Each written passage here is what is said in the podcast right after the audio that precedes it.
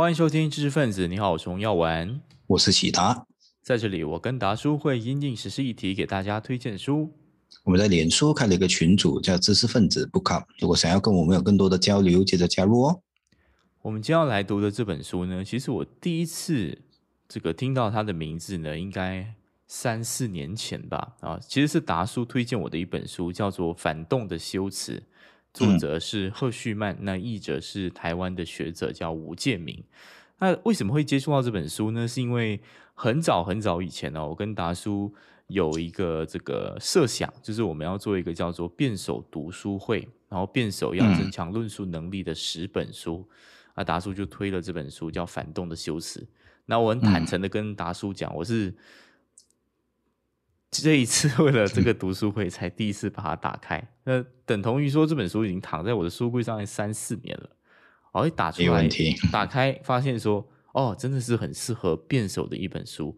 哦，所以如果我们的如果正在收听的你是一位辩手的话呢，我是还蛮建议你去呃翻翻这本书的，尤其是你在打政策辩题的时候，或是一些社会进程议题的时候呢，它可能对你来说尤其的有帮助、有启发。对对对，看来这本书你都相当满意吧？对不对？就读了之后很 自喜吗？是，好好啊，那确实我也忘记了，我原来有跟你推荐过，甚至我们以前有谈过的一个辩手读书什么读读书梦还是什么鬼？读书会啊啊，读书会，那好像有这个印象，但好像我们也往下也没有。多年前了。对对对，也往下没有什么具体的执行执行的那一个措施这样子。所以啊，确实这本书啊，就我早期在可能是商务的这一个呃英语读书会那边呢，其实已经有推荐过这本书书籍。那它蛮有趣啊，我觉得真的是啊相当经典的一本。那我们最近的几次的在这档节目当中啊，都是推这些经典的书籍。嗯，那这一本书呢，嗯。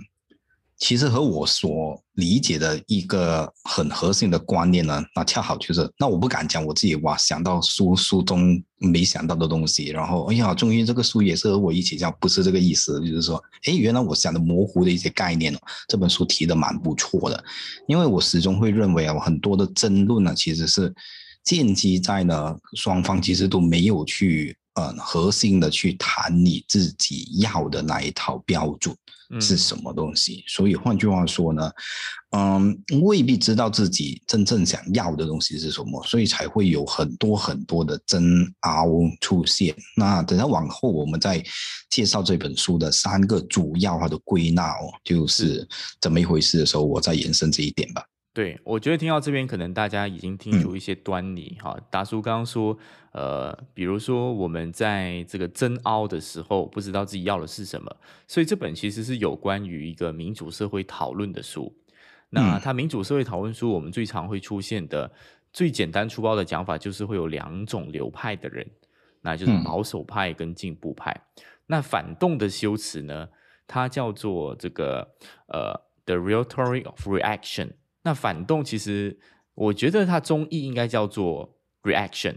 那反动之前有一个东西是什么呢？就是动，就是 action。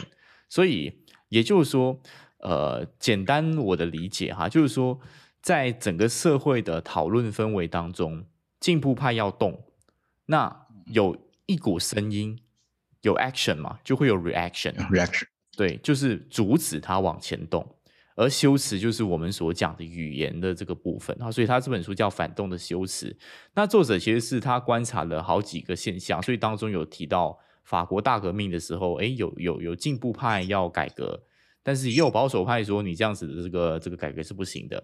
来到后期，他对于一些新自由主义底下当中，有些人开始说我要福利制度，哎，但是就是有这种所谓的保守派说你这个福利制度是不行的。会怎么样？怎么样？怎么样啊？就是他其实是观察这些社会的争论当中，然后提出他归纳出来双方哦，不只是这个保守派，也包括进步派在修辞当中的一些些的特点。那有一个有一个讲法啊，我不知道我理解有没有错误。他一开始的时候是说，因为在进步价值的整个氛围当中，其实很多时候保守派是不能够直接否定进步派所追寻的价值，比如说。进步派现在要推福利制度，说我们要帮助穷人，这样子才是一个更人权的选择。那反动派或是说保守派的修辞，类似于我赞同我们要保护穷人，可是我告诉你啊，你用这种方法呢，反而会伤害穷人，或是你用这种方法呢，是根本没有办法帮助他，或者是你用这种方法呢，反而会制造另一种问题。哈，嗯，三句话呢，其实就已经很简单的归纳了所谓反动的修辞的三种流派。三板斧，嗯，是。对，就好，那我就继续你的说法，就我回应你刚才的那一个呃提问吧。那这本书呢，坦白说，我这次重读啊，我会发现其实它蛮多的。就看如果我们只读前面的篇章，它介绍刚才你说那个三板斧，那待会我介绍第一个吧。OK，我现在讲三个名称，第一个就悖谬论，OK，第二个就是危害论，第三个就哎危害论是不是第三个？我不知道啊，应该是第三个。对，那第二个是无效论，对，OK。那就是这三板斧，待会我们再解解释。那后来我再重读这本书，尤其是后面的篇章，因为之前读的太快了，OK。那我会发现，诶，它其实很多对时代的点评啊。然后，如果你对于很多的那个学界的争论，你没有一一定既定的脉络认识的话呢，其实还真的不容易。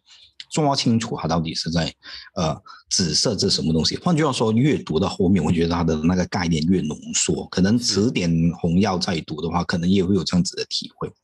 对，因为有时候我们在对，因为我们很多时候在赶着读书的时候啊，他讲的不是很啊清楚的地方，可能我们觉得哎呀跟组组织没关，那我们可能就比较省略一点点。那回到你刚才的那个问题，我想这样子的回应，因为啊。你可以设想到了，因如果某一个论述它没有获得舆论上面的大多数的这一个支持的话，那轮不到你需要去做很强硬的这个反驳。那我这里补充，我用我自己比较白话的一个啊设想，就是其实反动的意思就是扯后腿啊。就有一个新的概念，可能就提了出来，然后有人呢觉得，哎，我们是不是应该要试一试这个新的概念？然后这个新的设想，它要应该怎要推出怎么样讲市场？然后我们要开始去落实它了。那这个时候可能啊，社会上普遍上都会认为，哎，可以不妨一试啊。那在这个时候，可能如果你要提出反对的意见哦，往往你会用类似书本。所用的那一些策略是去怎么样讲呢？攻击接下来的那一个啊新的概念还是新的论述，这有这么这样一回事。嗯，好，同样你刚才讲多么，我非常的赞同达叔讲这本书，真的是他点评很多历史的事迹，哪怕他再去辩驳这种所谓的被谬论、无效论还是危害论的时候呢，他会说：“哎，托克维尔他在评论法国大革命的时候。”那他就是无效论的那一趴。好，你你可以托克维尔，我相信大家应该知道吧？就是这个民主在美国的那个作者，我没有记错的话哈，大叔没记错，OK，幸好幸好没有掉链子 哈。但反正就是他是一个很大胆的一种一个学者。你想他就是批评，比包括他有讲马克思的某种论调呢，其实也在他这个形容的范畴当中。好，待会我会一一跟大家说明。那我简单讲一讲啊，就是其实他所谓的这三种修辞分别代表什么意思呢？可能我们可以结合马来西亚的一些议题来聊哈。我我在读这些书的时候，我觉得特别特别适合来去谈我们的这个好朋友，就是燕科啊。哎，对，非常好。来，比如说悖谬论，悖谬论简单讲就是所谓适得其反。燕科他这个上台举这个。校长下台，他是希望可以达成种族平权的目的嘛？那反动派说你这样做啊，反而啊让马来人激怒他们。你不仅不能够促成平权，你反而怎么样呢？让保守势力反扑，让这个种族更加不平等啊！这就悖谬论，就是阻止燕科去讲这件事情。那无效论是什么呢？燕科上台去举无效论，说那这个校长真的下台了。会有另一个种族主义的校长上台啊，所以马来西亚呢始终是陷入这种种族的泥沼当中，所以是没有效果的。好，第三呢，第三我要换一个例子啊，不然没有办法区分。哈，第三比较像是什么？就是他不是说你，他他也是讲一个适得其反的概念，但是不是跟你原有的目的。比如说，他说你说你要民主啊，民主必然伴随着没有效率，他是举另一个弊害。就跟你说啊，你其实你这个东西是不值得追求，顾此失彼吧。嗯，对你顾此失彼，所以其实这个东西你也不应该去做啊。这是我真的非常非常简单的一个归纳他的那个讲法，这就是所谓的悖谬论、无效论、呃无效论以及这个危害论。嗯，那当然，我这里可以补充的一点就是，尤其是关于第二点，当然刚才红药的那个讲法，我觉得基本上是准确的。但无效论呢，你可以有更多的解读的。今天我们不会细说啊书中的每一个那一个啊他举出的例子，因为真的如我开头所说的，它涉及很多学理上的那一个脉络哦，那我们真的。啊，就不一一介绍，真的用比较多马来西亚的状况去带入去说明。但无效论呢，其实还还可以有更深入的那个解读。什么意思呢？因为往往有一种讲法是这样的，他会因为无效，就是说你做这个件事情注定是没有用啊。那背后呢，我们往往会听到什么东西啊？好比说有人讲改革，好比说我啊，二零一八年之前，我们其实都在重复这样的论调了。哎呀，没有用的啦，投票怎么用？改不到了吗？对不对？啊，你做这个东西注定是徒劳无功啊！你做这个东西是白费力气。那你也可以往这方面去解读，其实就是完全一个消极的态度去回应你的东西。那你证明咯，啊，这件事怎怎么样做？那其实它是有一定的，怎么说呢？嗯。可以获得很多的这个听众的拥戴，为什么呢？因为每当那个问题需要非常的复杂，确实牵扯到很多很多的因素的时候啊，可能我们有时候也是这一种论调的那一个支持者。那这一点呢，其实我觉得是这一本书非常非常难得的地方，因为它其实是在归纳反动的论述，这种往往在扯后腿的时候啊，其实我们是习惯于用怎么样的修辞之余呢？也习惯用怎么样的呃判断思维去思考问题，去看待问题，所以这一点，即便你是啊作为一般读者，我觉得都能够获得一定的启发吧，对不对？嗯嗯，没错。其实我可能分享一下，其实作者在举例的时候，刚刚我们举的是马来西亚的例子嘛，那他更多举的那一些历史的脉络，像是呃刚刚在开场的时候提到的，就是有人推福利制要帮助穷人。但这个被谬论的人就会说，你这个东西反而使得这个所谓的人们变得懒惰，穷人变得懒惰，反而是伤害到穷人，或者是说他们如果是无效论的话，就会说你哪怕是捐钱给这些穷人，但是这些钱呢，大部分可能会遇到一个贪腐的政府，或是一些制度的规定，那就会流落去别人的口袋当中，或是我们说选举，你说我要透过选举改革。来去这个推翻政府，他说：“哎，没有办法的啦，因为 gerrymandering，比如说选区划分不公，你怎么投都没有用。好，所以在那个历史的脉络当中，其中一个是呃进步派要推动普普通选举权，我的理解就是更多人可以有投票权的概念了哈。那他们就会用说啊没有用这件事情来去来去反驳这个东西。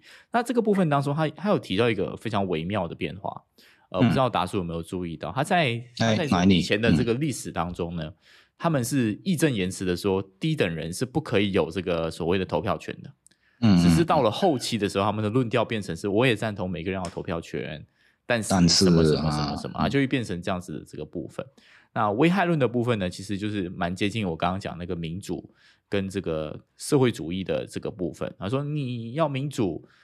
你可是你现在推福利制度，你不就是让我们民主变成共产国家吗？啊，其实这个就是类似这样子的一些概念哈。那那是这个作者在书当中有很多为历史注脚的部分。那我这边也在反过来这个延伸。那作者他他的这个笔调哦，他我我觉得他在写着写着的时候，他有一点点的反转，因为他本来我相信他自意是一个进步派。很多时候，他都是为了回应保守派的一些修辞，所以归纳出这三个嘛。但他写到后面的时候，他仿佛发现说，其实倒反过来，啊，倒反过来呢，其实进步派也有一些问题。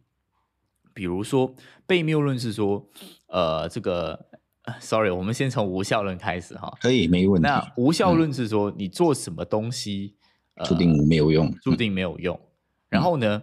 如果是这个支持所谓进步派的所谓进步派的类似的修辞呢，就是呃，我做这个东西呢是历史注定的，像是马克思讲的哈，历史定律论。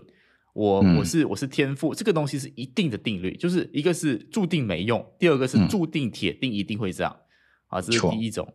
然后第二种的情况呢，就是所谓的呃危害论。那刚刚讲的这个所谓的保守派的危害论呢，就是你做这个东西即刻会有其他的这个危害。那在这个进步派的讲法是，你不做这个东西呢，就肯定有这个危害。危害啊，我还是举回这个可能那燕可以来吗？啊，国国内的例子，比如说你这个时候呢，你不去投票，可能就会怎么样怎么样怎么样怎么样啊？当然这个只是一个例子了哈。还会有类似这样子的一些些的话语。那最后那个悖谬论呢？啊，恕我这个读书读的不够透，但他讲的是一个是讲说你会引来反效果，那第二个讲的是其实更多都更多的时候是相辅相成的。那这个是什么意思呢？啊，可能大家可以翻书，或者我们听大叔来跟我们解释。哇，好大的一个 球丢过来。那确实呢，啊，其实你大致上你已经，我觉得讲的蛮对的啊。OK，就是这个相辅相成论，就是你会有一些对应的。那可能我这里就回到去我开头的时候说的，其实读这本书呢，我认为啊，这个是我个人的解读，我先声明一下个人的解读。那如果你没有洞察到我，我们如果讲话，就是我们这个一般人议论啊，OK，不要讲说讲话这样的啊，一般的那个行为。那如果你在你的这一个。啊，你不是用哎，我真的是想要探讨这一个问题。那探讨问题，其实我们要意识到哦，你不可能是全对的。然后你在探讨的过程当中，你你应该是洞，你要你要有这种自觉。OK，我是洞察到我我的呃盲点是在哪里啊？可能我看不透的地方是什么？所以在过程当中，你会有得有失，你要有进有退，对不对？是这么一回事。但很多时候呢，我们其实是。先入为主，已经有一定的那一个立场在，所以呢，啊，你用这样子的态度，你去争辩，好像我们刚才回到来哦，就是回到去这一个，呃，你用那那三招，其实一般的人，如果你听得懂其中的奥妙，你已经变成了这一个辩论大师了，嗯啊，你可以顿悟，一时之间变成辩辩论大师，因为完全是没有成本的，就好比说啊，你你说的这一个啊，无效论也好啊，啊，悖谬论也好。因为如果你没有一个啊标准，我的标准就是说，你不放在一定的时间框架里面去看。好，比如说我说，啊，燕科你想要改革选举，对不对？你要改革这个校园选举。那如果我把时间拉长，可能燕科讲，哎，不对啊，你看我现在就已经获得不多的成绩。那我讲，嗯，你再往下看，你再往下看，你就知道发生什么事情，对不对？那你就永远是赢的嘛，对不对？你要你要论证无效也好，你要论证被谬也好。啊，那呃，危害论就更啊无无效论或者危害论就更更简单。危害论就是顾此失彼嘛。每每当你得到一样东西，当然是另外一些事情你会失去的。所以这里我做做一个小结啊，你你会发现到这种这样子的论述，它其实是蛮容易打动一般的人的。因为回到刚才我所说的，只要你是抱着既定的立场，这种论述如果是放在对的群众那边。你就会变成 KOL，就是这么一个意思。所以回答这一个红亚我画的这样大的篇幅，就是说什么东西叫相辅相成的那个部分，就是啊，事情其实总是能够在其他的面向呢得到这一个更多的资源，还是怎么样？就是同样是你把这一个时间无限的拉长，你就是用回刚才那个例子啊，我不要用书中例子，就是燕可也可以，如果是。补补回去就是说，哎，不对啊！只要我拉得更长，可能这件事情就会得到这一个更大的回应，然后，嗯，也会有一些注意在的，总是有其他的因素是回应我。所以这样的争论，我的意思就是说。你不需要完全去否定他，他可能真的是在提醒你，你是不是真的做这件事情不如你所说的那么的理想啊？但如果两者呢，一个纯粹就是危害论，一个就讲，哎，不是的，我有很多的因素也是在啊，这个支持我。就一个人如果他脸皮够厚的话，输了之后啊，总是马来西亚很多政客都示范给我们听了，对不对？我们的防疫没有失败，只是还没成功。啊，就是这样子的意思，可能这一点大家就听得比较明白一点点。你怎么样倒反过来运用这些逻辑哦，然后就去做一些回应。嗯，对，我觉得觉得一个很重要的部分就是作者去抨击这种所谓的，一开始是抨击保守派的反动修饰，他说在他们的世界当中很多东西是零和，嗯，所以才会有危害论嘛。你做了 A 就不可以做 B，或是呃。这个被谬论当中，你给了福利制之后呢，对他，他承认说你一定会产生某些人可能他会懒惰，但你自己要去衡量具体的情况当中，比如说我给的福利金是给那些盲眼的人，难道现实社会当中确实有极端少数人会因为为了这个所谓的拿福利金戳瞎自己眼睛？但这种的作用力比较低嘛，对不对？嗯，所以你不能够否认说我我帮助人，可能比起这个我让人懒惰的程度是更高的。他这种这种所谓的达叔刚刚讲的呃套路，我会理解为是一种套路，它很容易引起大家的共鸣，是因为它其实你只要掌握了这三套方向，那你随便讲，嗯，空泛的讲，没有放在具体脉络的讲的话。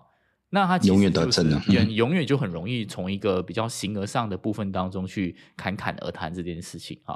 所以呃，作者非常不客气的讲一件事情是，他没有指名道姓啦，但我觉得他一定有讲中马克思，就是他他他说他翻回去很多我们自以为讲出很伟大历史学者，其实他们的论述真的就是套路，甚至他说是有一点点滑稽跟好笑的。因为他就是无非就在重演那几那几个东西而已，好，嗯，所以呃，这是作者在后期的立场。可能我再补充一个小小部分，我就结束我的主发言哈。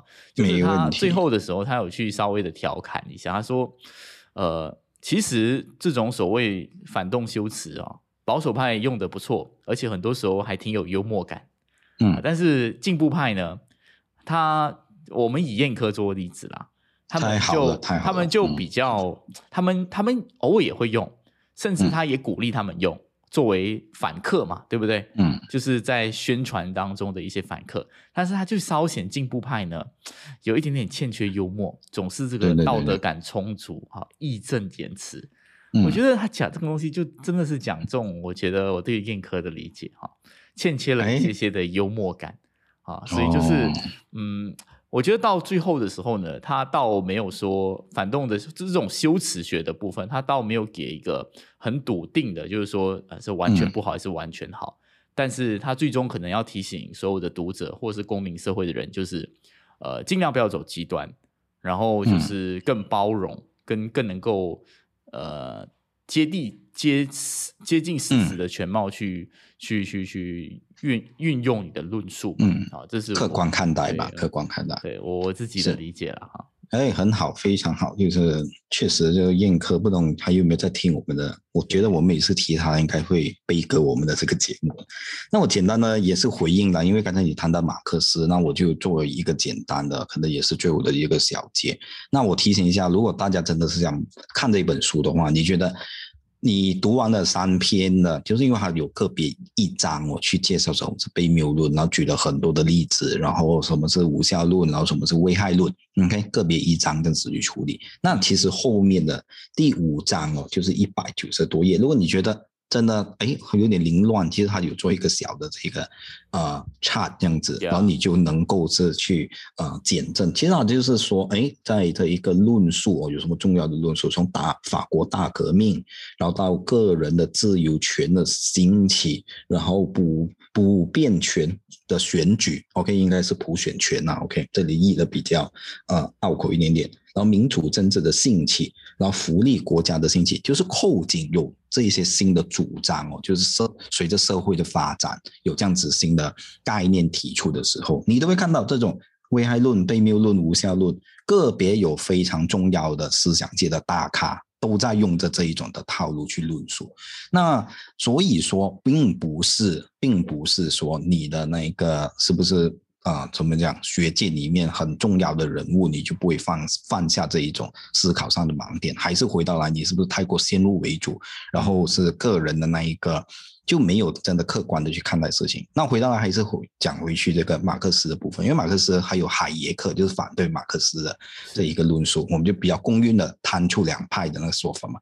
那马克思呢，因为他认定的这个历史唯物论啊，就是他会认为，啊，注定这一个历史是往前进的。当然，现在很多的说法就告诉你，历史从来没有往前进过，OK，都是 random 这样子啊，螺旋，可能所谓的叫做螺旋性，就是历史没有目的，就是我一定要变得比较文明一点，或者更加的进步啊。可能一个 COVID nineteen 下来，我们都不知道明年还能不能够是啊，真的平安这样子过回所谓的正常的那个生活，对不对？